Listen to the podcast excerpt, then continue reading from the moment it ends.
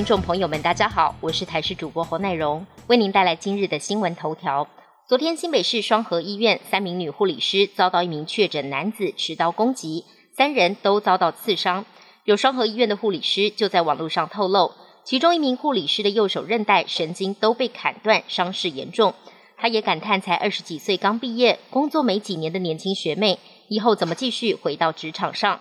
另外，医师苏一峰也在脸书发文，请政府严惩重罚伤害医护人员的嫌犯。根据了解，这名六十二岁确诊者入院第三天，身体状况才稍有好转，就因为不想被隔离，刺伤护理师。检察官也会在视讯讯问，裁定后续的处置。只不过，七名到场的综合员警都得留院接受 PCR 检测，短期内无法返回工作岗位。确诊者一时冲动伤了救治他的医护，也让确诊频传的中和分局警力更加吃紧。因为疫情升温，大众运输需求降低，面对六月十二到十四号即将到来的端午连假，也不会有出游潮。台湾高铁衡量旅客端午返乡需求，并落实防疫措施，调整端午节疏运假期的列车班次，由原本的八百三十二班次调整为四百六十四班次，减幅超过四成。另外，配合全台疫情三级警戒延长到六月十四号，高铁取消自由座，也就是实施全车对号座措施，并持续到六月十五号端午疏运结束。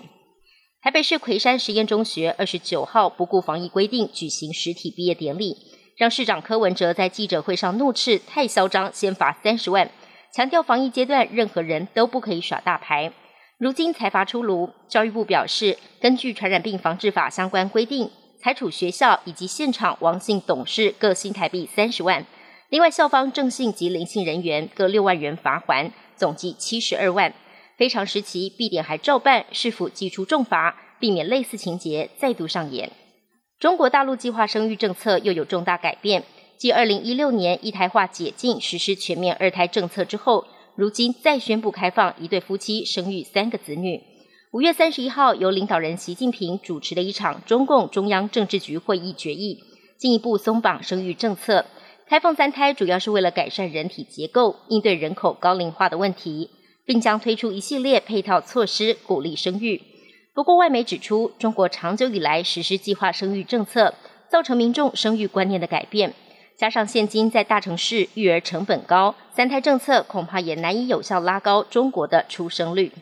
日本网球女将大阪直美因为拒绝在法国公开赛期间出席记者会，引发争议。三十一号，大阪直美透过推特宣布退赛，并透露二零一八年赢得美国公开赛以来，就历经多次长时间的忧郁。今年法网开赛前，大阪直美就宣布不会出席任何记者会，以保护自己的心理健康。虽然在周日赢得第一场对战，不过却因为拒绝出席记者会遭到重罚。之后，大会也警告大阪直美，如果再犯，将失去参赛资格。如今，大阪自行宣布退赛，表示将暂离球场，未来将会选择适当时机跟赛事主办单位讨论有利各方的改善方式。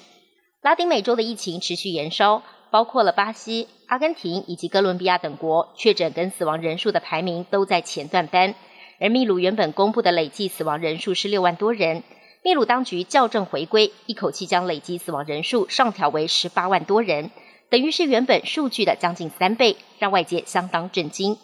疫情爆发以来，秘鲁就被质疑官方数字低报。秘鲁人口大约三千两百万，每十万人就有五百多人死亡，现在取代了匈牙利，成为目前全球新冠人均死亡率最高的国家。本节新闻由台视新闻制作，感谢您的收听。更多内容，请锁定台视各界新闻与台视新闻 YouTube 频道。